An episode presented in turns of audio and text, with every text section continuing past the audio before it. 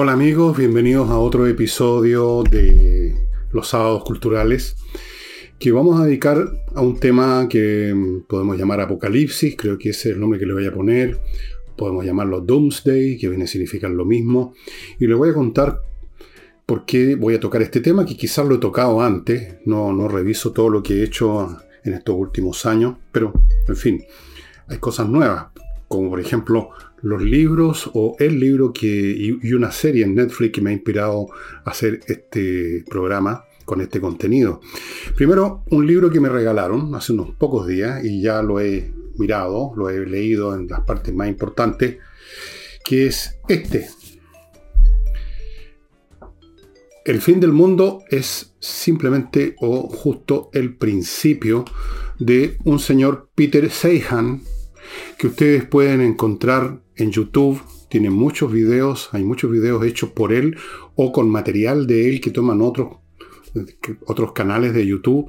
Es un tipo que en cierto sentido podríamos decir se ha especializado en el Doomsday. Eh, está siempre dando buenas razones, por supuesto, análisis. es un hombre que conoce de geopolítica y de muchas cosas. Está dando razones por las cuales China no va a durar mucho más en su actual posición. Eh, Rusia está también al borde del abismo y así sucesivamente. Y aquí el mundo entero, el que dice que está en el su fin, aunque no se refiere naturalmente al fin del mundo propiamente tal en un sentido bíblico el término, sino que el fin del mundo que ahora conocemos, esa globalización que dice Seihan con razón, mientras ha durado, ha sido el mejor periodo que ha tenido la historia humana desde siempre en todos los términos posibles de modernización, de riqueza, de menos pobreza, de montones de adelanto, etc. Han sido los mejores años de la historia humana, pero dicen que eso, dice Saihan, eso está a punto de venirse abajo. Por eso que en el subtítulo dice mapeando el colapso de la globalización. Y una de las razones que da, ustedes pueden adquirir el libro y verlo en más detalle, es un factor que a él, le da mucha importancia y con toda razón, pero al mismo tiempo que es un factor de mucha importancia, rara vez en los analistas, en los llamados cientistas políticos, en los eh, expertos, eh, lo sale a relucir, que es la estructura demográfica. Y hay otro factor que él también considera que también rara vez sale a relucir, aunque sí ha sido usado muy brillantemente por en este libro de diamantes, acero y enfermedades de, ¿cómo se llama este tipo? Lo he mostrado muchas veces acá. la estructura demográfica, porque resulta que una sociedad necesita una cierta cantidad de gente de ciertas edades para mantenerse funcionando, así de simple, y él examina cómo esta estructura en distintas partes del mundo, en algunas más que en otras, por ejemplo en el caso de China dice que nunca se había visto eh, tan acelerado el proceso ahí, está envejeciendo muy rápido y no está emergiendo una suficiente cantidad de nuevas cohortes demográficas que cuando llegue el momento van a reemplazar a los que se mueren o se retiran. Y entonces esa economía se va a quedar eh, sin la mano de obra necesaria, sin la fuerza humana la fuerza de trabajo. Y lo mismo sucede en Rusia. ustedes saben que la tasa de reproducción para mantener la población estable en un grupo cualquiera es de 2,1. O sea, en promedio tiene cada mujer que producir 2,1 niños en el curso de su vida fértil. En China es 1,3. Ellos mismos, los chinos, instauraron una política de un solo hijo hace varios, muchos años atrás, 20 años debe ser, y mm, yo no sé los motivos, las razones que tuvieron en ese momento, seguramente les pareció que ya era demasiado numerosa la población china y decidieron poner un freno, decidieron acelerar el crecimiento económico, poniendo un freno para que hubiera menos consumo en un montón de cosas y hubiera más excedente para invertir. En fin, Desconozco las razones exactas que usó la gente del Partido Comunista en su momento en China para tomar esa decisión de un solo hijo. No consideraron que la, dinámica demográfica tiene unas inercias que son imbatibles, irreversibles. Una vez que una población comienza a decrecer en número porque se gatillaron los factores que llevan a que las mujeres, que las familias decidan tener menos hijos. Razones culturales, motivos, intereses, la carrera primero, lo que sea, el consumo. Una vez que se desata ese mecanismo, y se ha visto en muchas civilizaciones, no hay forma de pararlo. Y empieza y se intenta compensar eso, y lo estamos viendo en muchos países de Occidente, importando gente. Pasó en la Roma imperial, en un momento dado no había, no había reemplazos para las tropas, para las legiones, y había que ir contratando, metiendo cada vez más mercenarios bárbaros, que fue un factor, fue uno de los factores que llevaron al fin del Imperio Romano. Se barbarizó su propio ejército. No había gente interesada, no había gente que existiera incluso en número suficiente. En Europa hace rato que está ocurriendo. Ustedes saben que una de las razones por las cuales en un momento dado en Alemania se empezó a facilitar la llegada de personas de origen turco fue para suplir el hecho de que no, no nacían suficientes alemanes químicamente puros.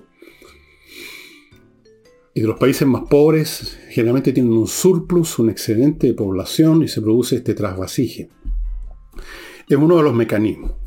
Otro mecanismo que rara vez se utiliza para estudiar la dinámica de la sociedad es simplemente los recursos geográficos, el lugar donde una sociedad partió y se está desarrollando. Una de las razones, y yo estoy muy de acuerdo con él porque lo había pensado en cuenta hace rato, y no soy el único por supuesto, de la, de la gran velocidad que tomó el crecimiento de Estados Unidos entre otras razones, es que es un continente inmensamente rico, por ejemplo, en un sistema fluvial muy grande. Están ahí un montón de ríos importantes en Estados Unidos que facilitan la comunicación, especialmente en tiempos en que no había aviones ni carretera y el tren recién empezaba a atenderse los rieles en el siglo XIX. Y el sistema fluvial fue fundamental. La, las riquezas que hay en, en ese continente que es Estados Unidos, minerales, agrícolas, forestales, importantísimo.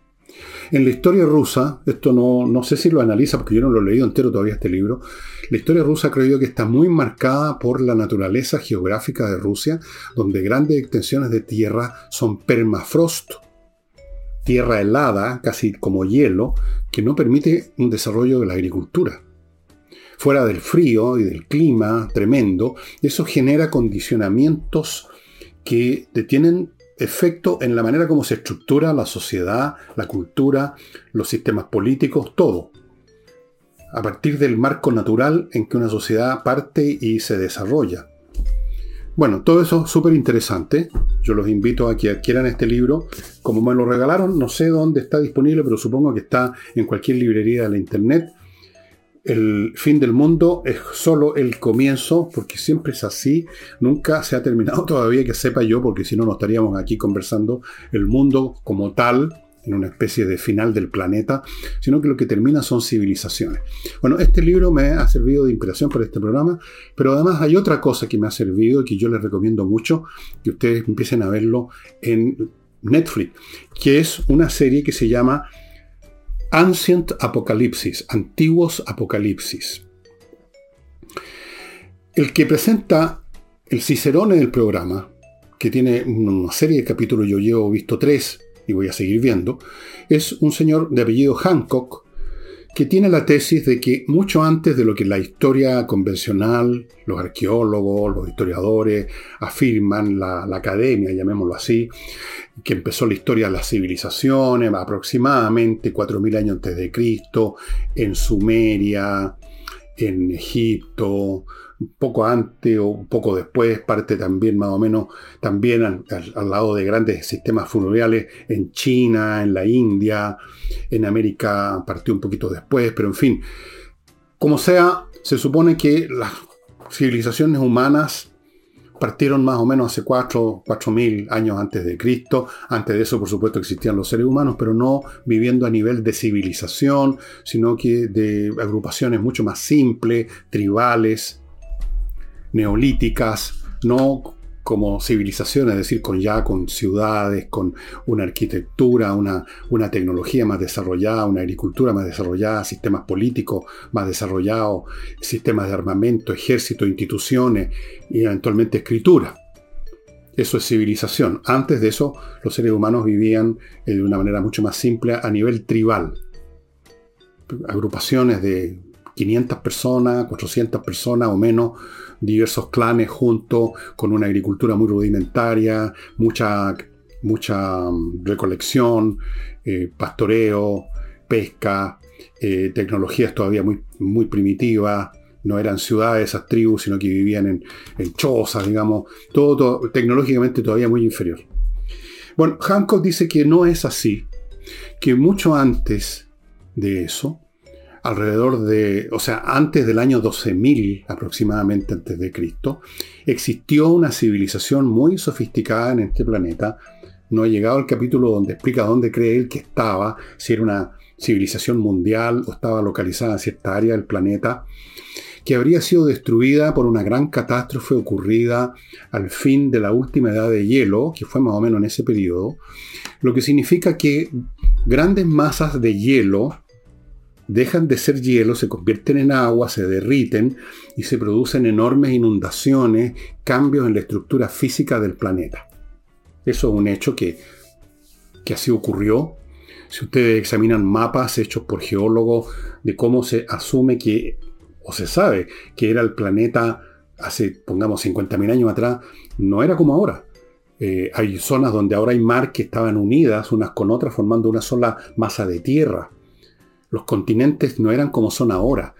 Lo que ahora parecen islas eran parte de un territorio contiguo con un continente.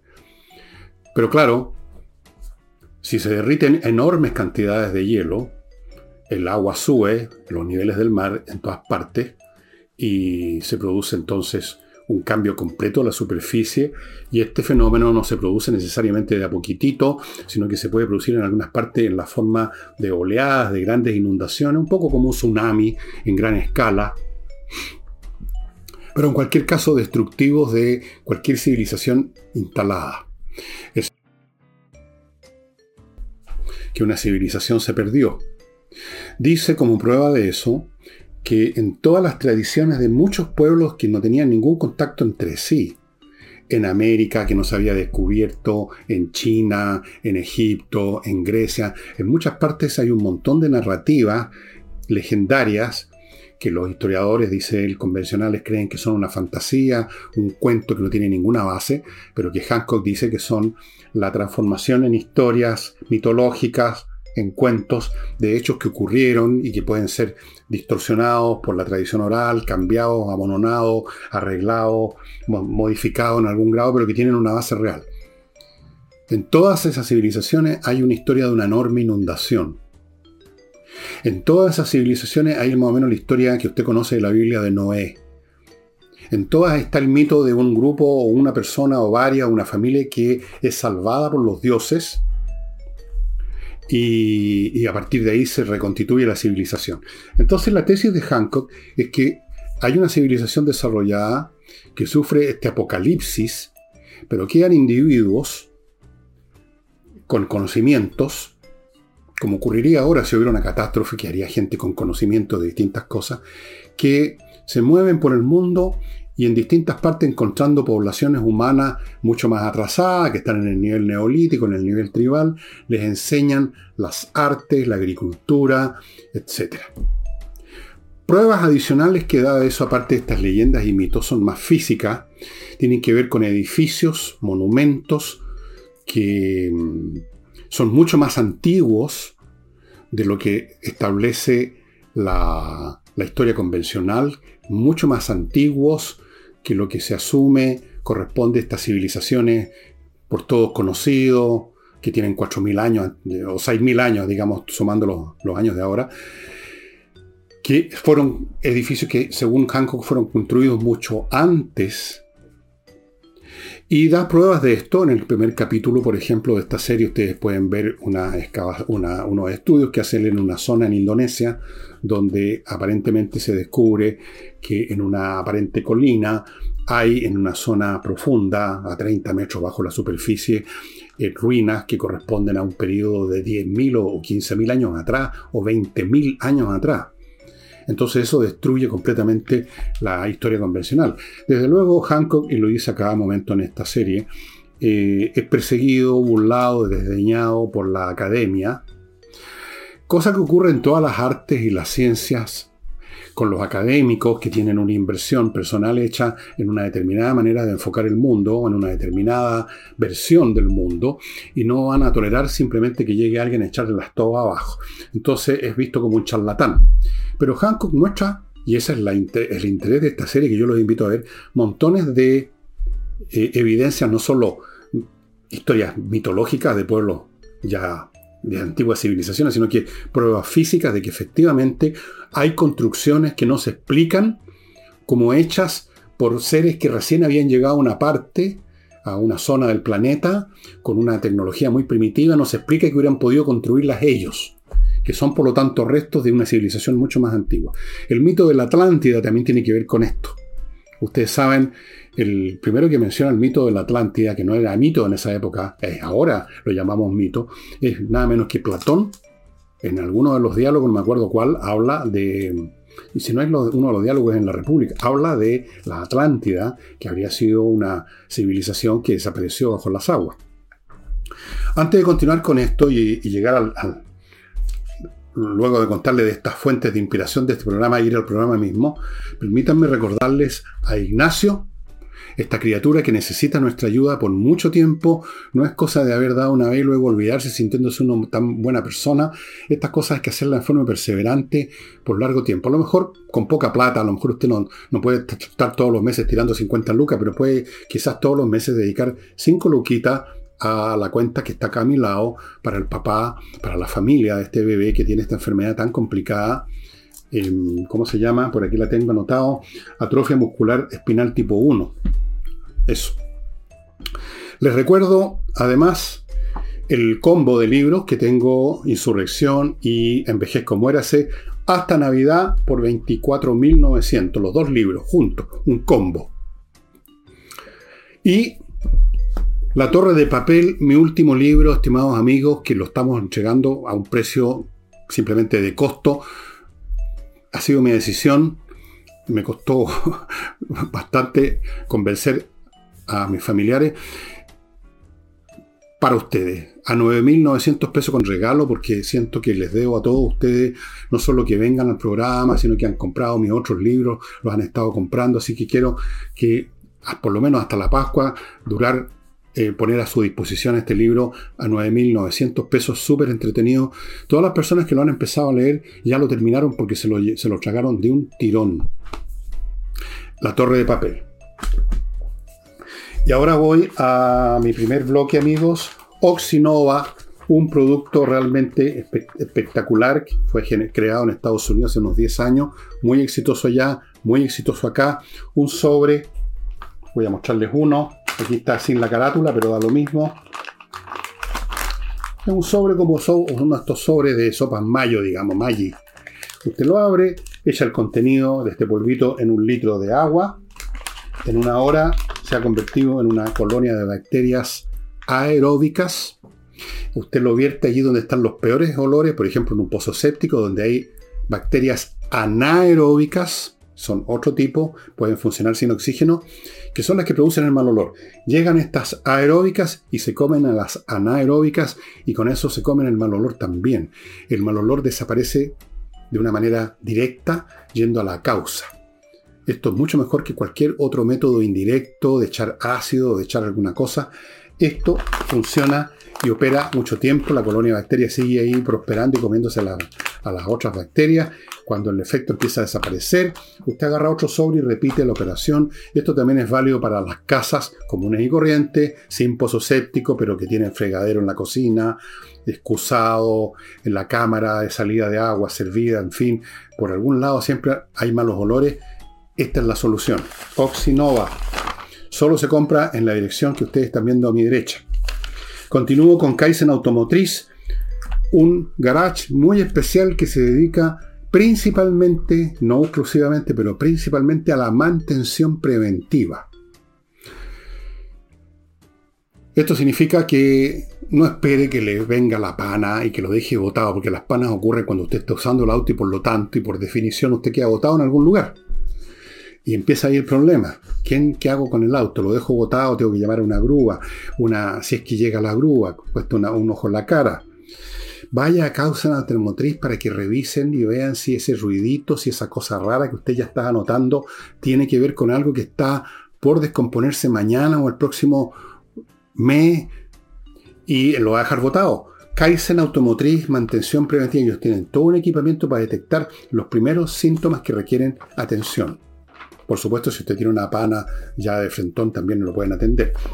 Y termino este bloque con inviertanusa.cl, el sitio en internet donde esta empresa chilena norteamericana lo va a recibir a usted y le va a facilitar en un 10.000% la inversión en Estados Unidos. No, usted no va a tener que molestarse ni siquiera en buscar oportunidades de inversión, ellos le van a mostrar miles de posibilidades de franquicias, cientos de posibilidades eh, inmobiliarias, le van a conseguir cuenta corriente en bancos norteamericanos, crédito en esos bancos, lo van a ayudar a constituir sociedades comerciales en Estados Unidos, le van a, a conseguir o van a tratar de conseguirle y probablemente le van a conseguir, porque a los inversionistas se les atiende muy bien en Estados Unidos, visa de residencia, todo en inviertaenusa.cl. Bueno, eh, la serie está Ancient Apocalipsis, es muy interesante. Da lo mismo si hubo o no una antigua civilización. Yo creo que es bastante probable que hayan habido incluso varias. Creo que esto lo conversé en un programa en el sentido de que entre el momento en que la Tierra estaba en condiciones de ser poblada y el momento actual no han pasado unos pocos miles de años, sino que millones de años. En millones de años ha habido, habido tiempo suficiente para que aparezcan y desaparezcan varias civilizaciones o, ciclos civilizacionales, por darle otro nombre. No tenemos por qué imaginar que somos los únicos que antes de nosotros eh, solamente andaban por ahí, qué sé yo, los australopitecos, después el hombre Neandertal. Eh, no sabemos. No sabemos si hubo otra variante como aquellos aquellas criaturas que algunos suponen que son extraterrestres. No sabemos nada, sabemos muy poco y lo menos que debemos hacer es tener la mente abierta, cosa que normalmente con los académicos no pasa porque ellos tienen una inversión hecha en un cuerpo determinado conocimiento que no lo quieren cambiar, porque de sus vidas, sus carreras dependen de eso. Yo les recomiendo la serie entonces Ancient Apocalipsis, muy interesante, van a aprender un montón y es muy entretenida además. Bueno, vamos entonces ahora al, tema como lo desarrollé. Evidentemente que la globalización es una forma de civilización a la cual ha llegado la humanidad, que tiene, como todas las formas de civilización, los días contados.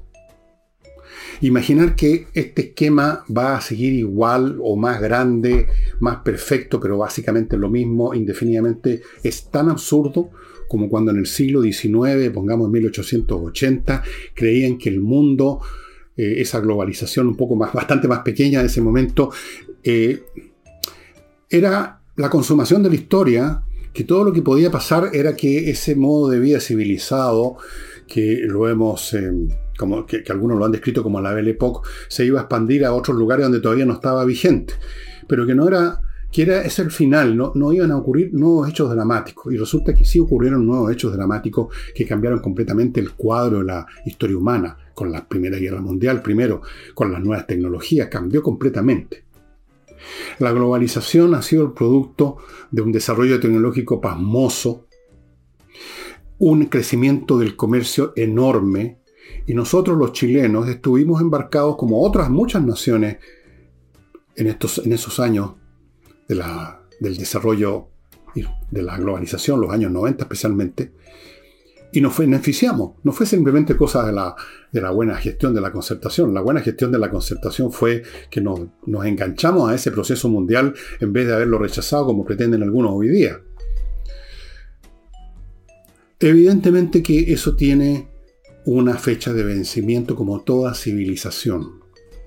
Y es lo que está diciendo este caballero, que como digo, ustedes pueden encontrar en YouTube, un tipo muy entretenido, tiene una manera muy especial de, usar, pronunciar el inglés, muy, bueno, ustedes la calificarán como les parezca.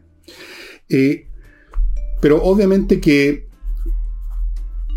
la pregunta es, ¿Qué va a pasar después que esta globalización, según este caballero, termine y los países se recojan otra vez, no por gusto, sino que por obligación a sus propios territorios, sus propios ámbitos, que el problema número uno sea cómo conseguir alimentación, porque van a estar rotas o muy entorpecidas, como cosa que estamos viendo ahora, por lo demás, las vías de suministro, comunicación, comercial. Entonces va a haber como un recogimiento de todo el mundo hacia su territorio, se van a generar alianzas locales, un mundo diferente. ¿Será así? ¿Va a ocurrir eso? Por el hecho, por ejemplo, de la estructura demográfica, donde ya hay cada vez menos jóvenes y cada vez más viejos como yo. Bueno, el asunto tiene muchos ángulos que podría revisar. Quizás este mismo señor, ¿cómo se llama? Peter Seihan, si hubiera estado viviendo en la Inglaterra de 1850 y observando la enorme migración del campo a la ciudad, hubiera podido decir, vamos a morirnos de hambre porque ya no va a haber gente que trabaje en la agricultura. Pero resulta que la agricultura de hoy, en todas partes del mundo, emplea la décima parte o el 1% de la gente que antes vivió conectado directamente a la agricultura y sin embargo nunca antes en la historia humana se había producido tantos alimentos como ahora. ¿Por qué?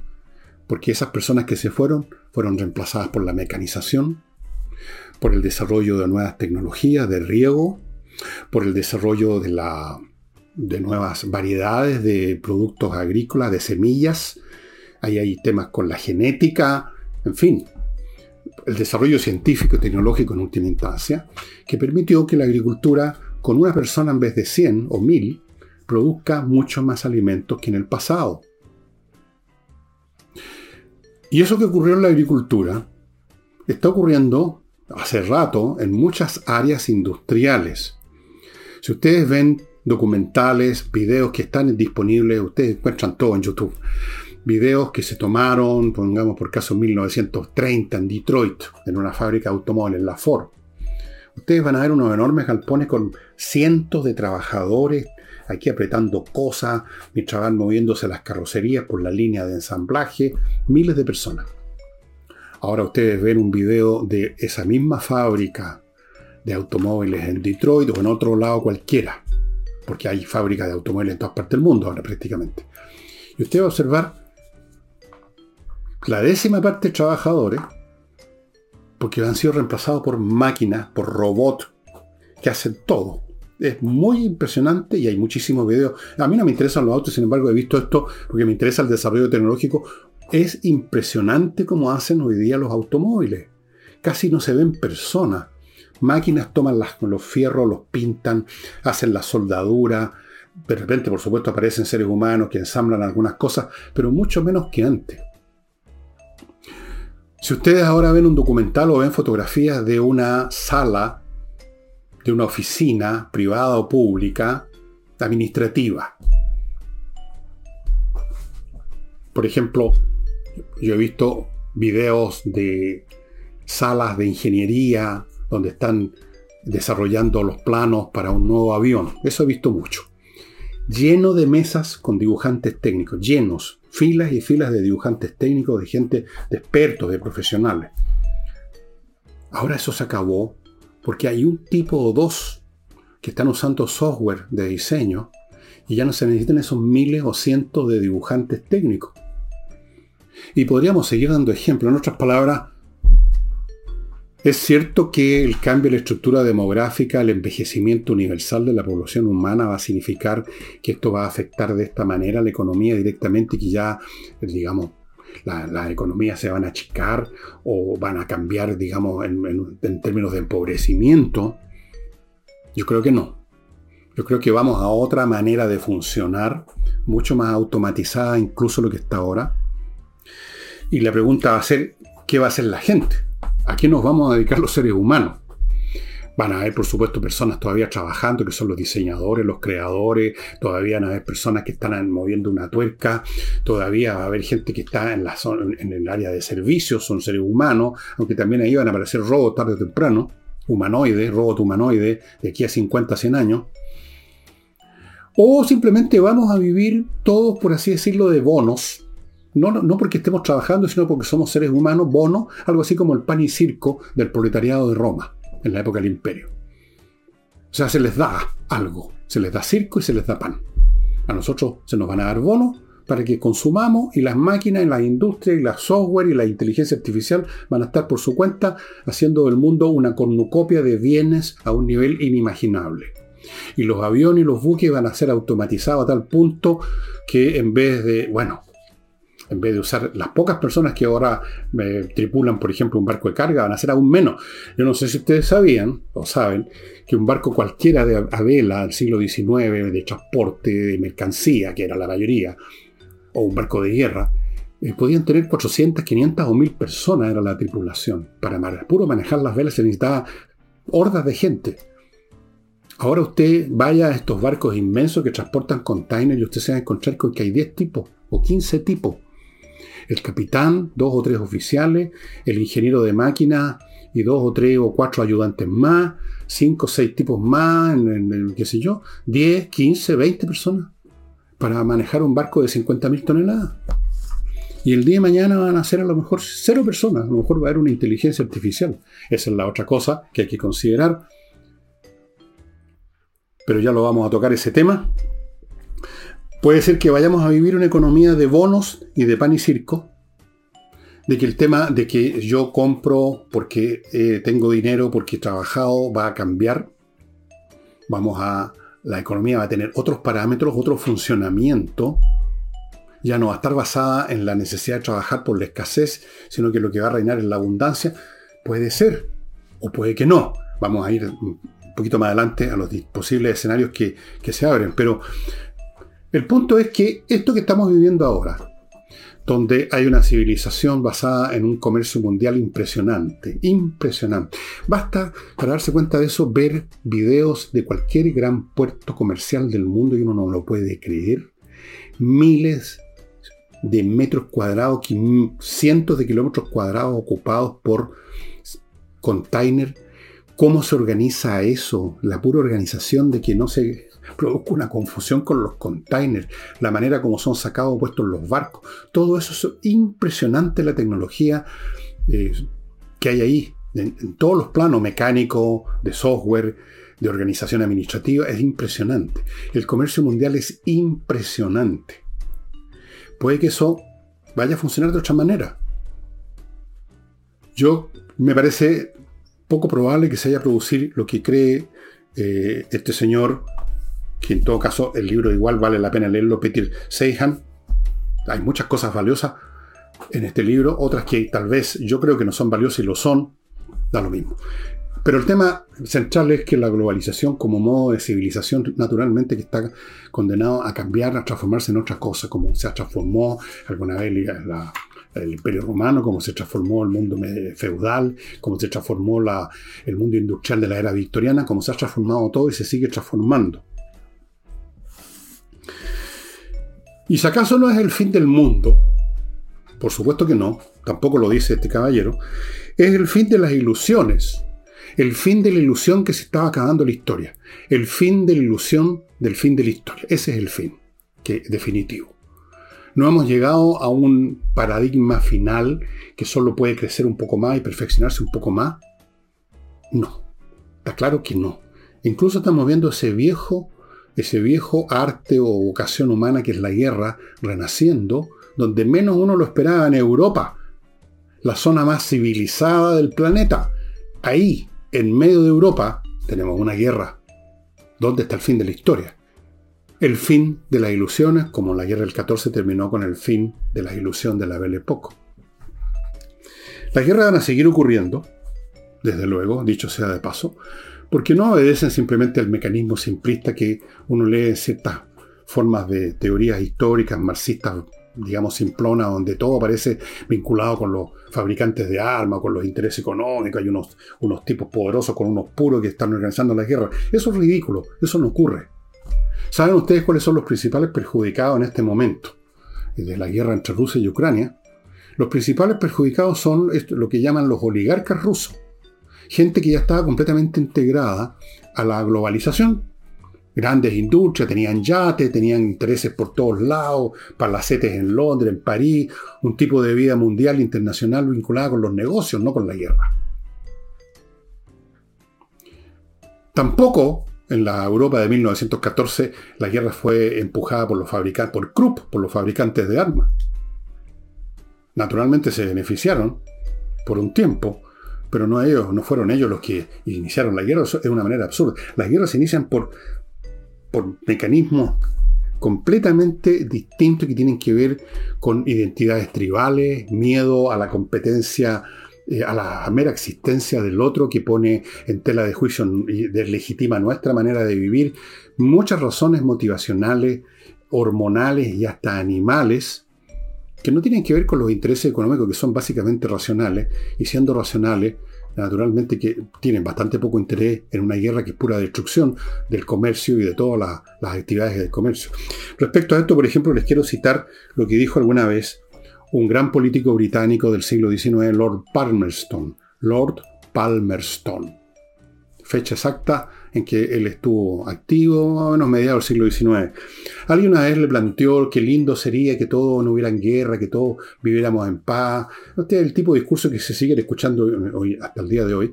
¿Y qué contestó Lord Palmerston? Lo siguiente que les voy a leer, que lo resumí, lo acorté un poco, dijo, sería delicioso, delightful, dijo, sería delicioso que las naciones no pensaran sino en la paz y en el comercio. Pero desafortunadamente el hombre es un animal agresivo y de pelea. Con eso quiso decir, de una forma muy sencilla, que hay otros mecanismos bastante más básicos que el comercio incluso, que nos hacen criaturas con alguna inclinación por la guerra, que nos llevan a la guerra, que nos llevan a la agresión del otro, que nos llevan al conflicto con el del lado, con el vecino, con el de la ciudad del lado. Está, tiene que ver con la estructura humana más básica que se manifiesta a nivel personal, individual, grupal, en la casa, en la familia, en la nación y entre las naciones. No simplemente las agresiones derivan de los intereses económicos, son de un simplismo eh, infantil realmente. Entonces, es un factor a tomar en cuenta.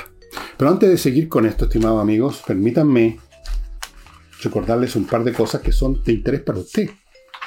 Esto no, no es por mí, Por ejemplo, si usted es una persona que lo están acusando de algo falsamente, si usted es una persona que está metida en un litigio penal, donde puede terminar con sus huesos en la cárcel, o donde usted se quiere querellar contra alguien que cometió un delito contra usted, Póngase en manos de González y compañía. Este es un buffet de abogados especialistas en temas penales varios de sus miembros fueron fiscales, son ahora ex fiscales, fueron fiscales, o sea, estaban de lleno en la cuestión de, la, de los temas penales en, en, calidad de acusadores en este momento, en esa época. Otros han participado, yo lo conozco personalmente, en la defensa que se hizo bastante notoria, apareció en televisión, de un personaje al quien lo habían acusado de toda clase de pecados veniales y mortales. Él lo defendió, probó que era completamente inocente y el hombre se fue con un turbo en el bolsillo por la indemnización. Son expertos en el litigio. Si usted tiene un caso penal de las clases que le estoy diciendo, póngase en manos de González y compañía. Los datos están aquí a mi derecha, estimados amigos. Continúo con una cosa muy distinta, kmticket.cl. Si usted quiere viajar bueno, obviamente ya nadie recurre a las agencias de viajes, son muy anticuados. Algunos se van directo a la internet, pero se pueden enredar o entrar al lugar equivocado o cometer, bueno, algunos terminan muy mal por meterse al lugar equivocado precisamente. Yo le sugiero que se contacte con kmticket.cl, es el outlet de sus pasajes nacionales e internacionales. Ellos van a encontrar la mejor fórmula para usted. Cotice con ellos su próximo vuelo kmticket.cl. Haga las cosas bien con profesionales, estimados amigos. La Internet facilita mucho las cosas, pero también puede ser un laberinto donde uno se pierde si no conoce bien la materia. Y termino este bloque con la Academia de Música Higiena, que enseña a tocar un montón de instrumentos que ya le voy a detallar online. Esos instrumentos son teclado, incluyendo el piano, por supuesto, canto popular y lírico, saxofón, clarinete, batería, bajo eléctrico, ambas guitarras, la acústica y la eléctrica, ukelele, percusión, flauta dulce y traversa, violín y educación de la voz hablada, cursos online de 9 de la mañana a 9 de la noche, online, eso lo hace muy cómodo y muy potente. Y si usted tiene alguna duda de si le vale la pena, cómo será el curso, cómo será la cosa con guitarra, otra cosa con guitarra, dirá, pida una clase demo gratis. Se la van a dar y a este ahí va a poder comprobar. Vuelvo al tema, estimados amigos.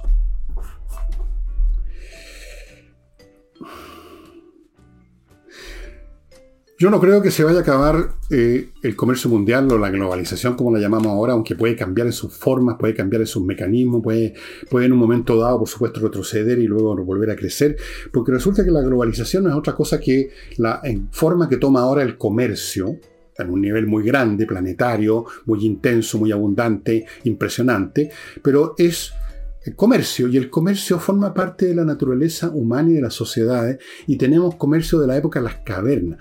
Los estudiantes de prehistoria saben que se pueden encontrar en una caverna o en una, digamos, en un establecimiento neolítico, paleolítico que está aquí, muy lejos de otra parte, se pueden encontrar productos que evidentemente fueron intercambiados porque no son producidos en esa zona.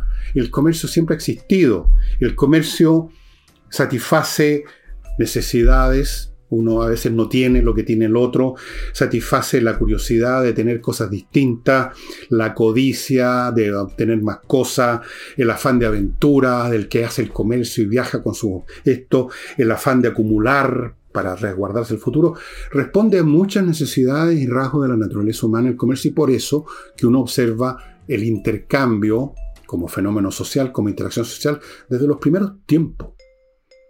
Y si uno registra los documentos que han dejado civilizaciones antiguas, las tablillas sumerias, eh, los escritos en, papiros de Egipto, gran parte de ellos tienen que ver con comercio, tratados comerciales, etc. Van a tal que eso yo veo que la globalización puede en un momento dado sufrir un cierto pinchazo y el globo achicarse un poco, pero que vaya a haber aquí una especie de doomsday, un apocalipsis así más melodramático en el sentido que se borrón y cuenta nueva todo de nuevo, partimos de cero, partimos a poto pelado, eh, qué sé yo, recolectando nueces en el bosque, eso no va a ocurrir. Creo que no. Pero evidentemente que hay un hecho que tenemos que considerar y que todos nosotros, tenemos una cierta obsesión con el fin del mundo y siempre estamos pensando en catástrofes y en apocalipsis. Fíjense ustedes, aquí les voy a mostrar un libro muy interesante por muchas razones, pero uno de los capítulos interesantes de este libro que se llama Millennium de Tom Holland, que trata de las turbulentas, los turbulentos siglos que siguieron eh, la caída del Imperio Romano y la construcción la erección de la civilización occidental, o sea, la Edad Media básicamente en Europa, pero en otras partes también. Bueno, en uno de estos capítulos se trata de qué pasó en Europa cuando se acercaba el año 1000 y todo el mundo, gran parte de la gente que vivía en Europa, que eran cristianos, pensaban que el año 1000 se acababa el mundo. La oleada psicológica, la paranoia que se produjo antes del año 1000 y las consecuencias que tuvo el hecho de que no se acabó el mundo, qué efectos tuvo esa, no voy a decir desilusión, pero esa, esa percatación, llamémoslo así, es súper interesante. Entre paréntesis, este es un libro que se lo recomiendo por muchas razones, pero el punto es que la idea de fin de mundo, la idea de que viene una catástrofe, está siempre presente porque porque no es porque es parte constitutiva de la naturaleza humana derivada del hecho de que nuestra naturaleza es frágil, de que efectivamente somos eh, pasibles, de que en cualquier momento nos pase algo, que nos muramos, que nos ocurra un accidente, que se desplome nuestro trabajo, que nos echen de la pega, que haya una guerra, que se nos caiga la casa encima, que haya un terremoto. Estamos sujetos a esos accidentes. Entonces vivimos un poco con una ansiedad que nos lleva en un momento dado a, cohesionarla en la forma de una imagen de un colapso global. Ahora, uno lo ve en la literatura, uno lo ve en el cine, películas de zombies, películas de extraterrestres que nos invaden y nos aplastan. Está siempre presente esta idea del fin del mundo. Pero la verdad es que, como ustedes pueden ver, El mundo no se ha acabado nunca. Las civilizaciones van y vienen. Algunas civilizaciones se han derrumbado, pero no se ha acabado el mundo. No se ha acabado la civilización, ha cambiado. Ha habido un retroceso por un momento. La Edad Media no fue la continuación igual del Imperio Romano sin imperio. Hubo un retroceso en muchas cosas, pero también hubo un avance en muchas otras. Y bueno, en general ha habido un progreso inmenso en la humanidad. Ahora, ¿qué apocalipsis podrían venir de todas maneras? Podemos hacer un pequeño listado. O cambios en gran escala, más que apocalipsis, hablemos de... Aunque la palabra apocalipsis, dicho sea de paso, no equivale necesariamente a destrucción. Apocalipsis viene, es una palabra de origen griego que también puede significar resurgimiento, algo nuevo. Son las dos cosas. Bueno, siempre es así. Algo termina, empieza otra cosa. Como el título de este libro que les mostré al principio.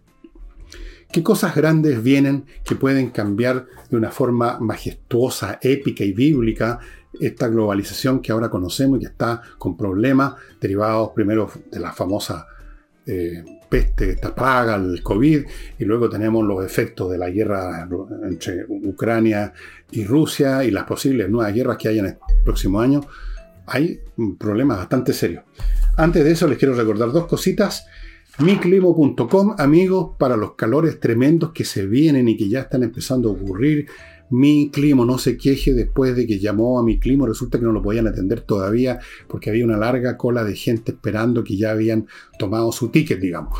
Póngase en contacto ahora con miclimo.com y tenga la mejor climatización para este verano disponible en el mercado. Y no olviden entrar a espacioajedrez.com ahora que usted está pensando en las listas de regalo para los niños. Qué mejor que cursos de ajedrez, qué mejor que estos productos que están aquí a precios ridículos. Esta es la segunda partida, la primera ya se agotó, la segunda está empezando también a, no se ha agotado, pero se está empezando a achicar, porque naturalmente la gente quiere aprovechar no solo los precios, sino que el hecho que cada producto viene con tres membresías para cursos y otras actividades en espacio ajedrez. O sea, ganancia por todos lados. Espacioajedrez.com, averigüe los cursos que vienen además, para todas las edades, para toda clase de personas. ¿Qué viene? ¿Qué puede venir que cambie? No digo que para mal, para un desastre, sino que, cambie aún de forma imprevista el cuadro mundial. Uno, creo yo, algunos niegan que esto vaya a pasar, yo creo que sí va a ocurrir en un plazo, no sé, 20, 30, 40 años más, nada en la historia humana, la explosión, lo llamo explosión en el sentido de desarrollo brutal y rápido de la inteligencia artificial, que va a cambiar el mundo aún más de lo que ya lo ha cambiado el desarrollo de la digitalización hasta este momento. Miren ustedes cómo nos ha cambiado. Todos estamos comunicados unos con otros en cualquier parte del mundo, con los famosos teléfonos celulares inteligentes, eh, computadores en todas las casas. Ha cambiado todo, todo, todos los servicios, las compras. Bueno, ¿para qué sigo dando detalles? Usted lo sabe, lo vive todos los días. La inteligencia artificial propiamente tal va a cambiar eso aún mucho más y de manera impensada. Eso viene. Creo que viene también el desmoronamiento de los regímenes totalitarios, ideológicos o clericales. El régimen clerical en Irán va a tener y va a derrumbarse eventualmente. Lo mismo creo que va a ocurrir con el régimen del Partido Comunista en China. Lo mismo creo que va a ocurrir con el régimen que no es comunista, pero se parece bastante de Putin en Rusia, esos regímenes ya son inviables con el desarrollo de no solo de las tecnologías, de la cultura, del entendimiento, sino que de las masas humanas de hoy en día, que ya no es llegar y pisotearlas con un par de legiones, digamos, o con unas par de cámaras de vigilancia, o un par de millones. Se va a hacer cada vez más difícil controlar de esa manera a las poblaciones. Se las va a tener que controlar pero ya no va a ser por eso medio tan brutal, tan rústico, tan, tan tosco que es un régimen como el de los clérigos en Irán o el del Partido Comunista en China que imponen una visión del mundo y esa visión es aplastante y si usted no está con ella no lo pasa muy bien. Eso yo creo que están condenados a morir tarde o temprano, más temprano que tarde.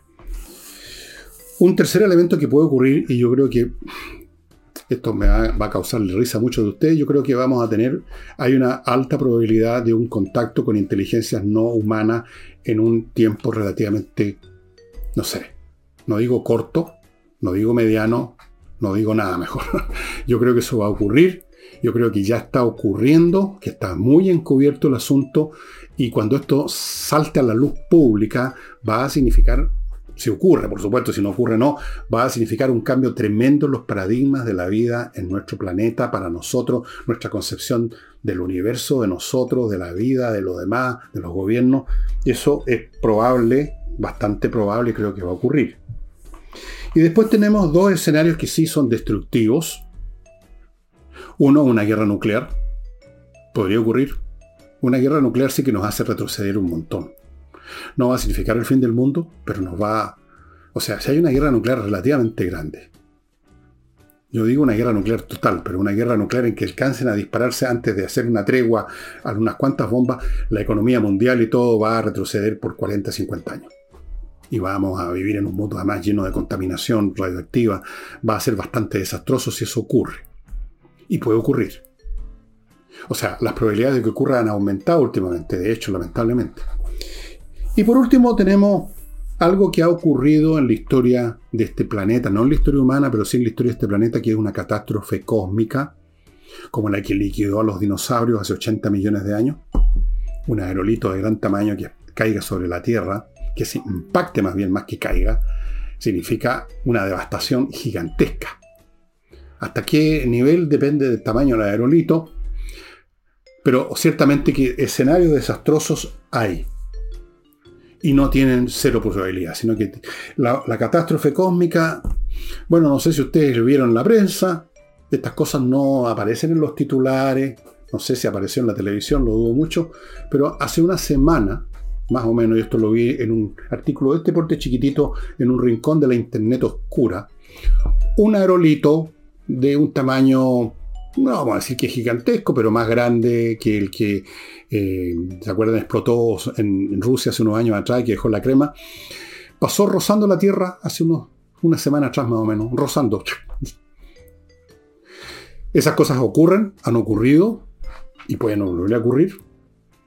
No por casualidad la NASA, Estados Unidos, en otras palabras, y otros países han gastado miles de millones de dólares en desarrollar eh, distinto tipo de iniciativas de, derivadas de este peligro, buscando a ver de qué manera, llegado al caso que viéramos que se nos viene encima un cuerpo celeste, cómo lo podríamos desviar. No hace mucho se impactó un pequeño artefacto contra uno de dos aerolitos que rotaban uno alrededor del otro para ver cómo cambiaba su órbita, su trayectoria. Se están haciendo experimentos porque estas cosas pueden ocurrir. Pero en fin, lo más probable es que la catástrofe cósmica, no, no sé. No sé si es más probable o menos probable. No tenemos idea de las probabilidades de las cosas muchas veces. Para tener claro las probabilidades hay que conocer un tema bastante bien. Si no conocemos un tema no sabemos. No sabemos si mañana un aerolito del porte de un buque o más grande o del porte de una ciudad se nos viene encima. No sabemos si pasado mañana se produce como varias veces durante los años 80 estuvimos a punto de una guerra nuclear, se produce una situación que lleva a una guerra nuclear. No tenemos idea. No tenemos idea. Bueno, como no tenemos idea, tranquilos muchachos, olvidémonos, hagamos nuestras vidas, porque de todas formas no podemos hacer nada. Y muchas gracias por su atención. Recuerden que mañana domingo no hay programa con Álvaro Sala, ya no hay programa los días domingos, porque me estoy tomando los sábados, que era el día cuando hacía el programa, para descansar un poco, o sea, descansar trabajando en otra cosa. Eso sería todo, estimado amigo. Nos estamos viendo el lunes.